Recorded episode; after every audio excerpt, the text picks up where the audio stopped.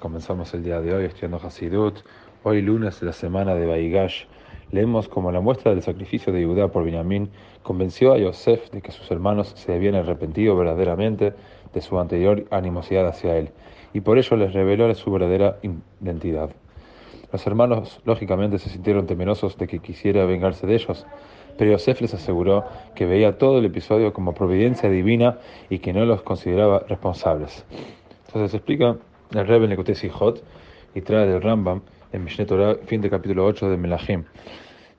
Sobre el versículo dice, Vaishlacheni lokim lifneichem lasum lachem shelit baaretz, hijo de sus hermanos, Dios me envió por delante de vosotros para asegurar que sobreviváis en esta tierra. El que Yosef mantuviera su santidad estando en el exilio fue un hecho impresionante. Pero su logro principal fue haber aumentado la santidad en el mundo al instruir a los egipcios sobre Dios. El ejemplo de Yosef nos da fuerza para seguir sus pasos, manteniéndonos primero inmunes a la negatividad del exilio y luego transformándolo en santidad.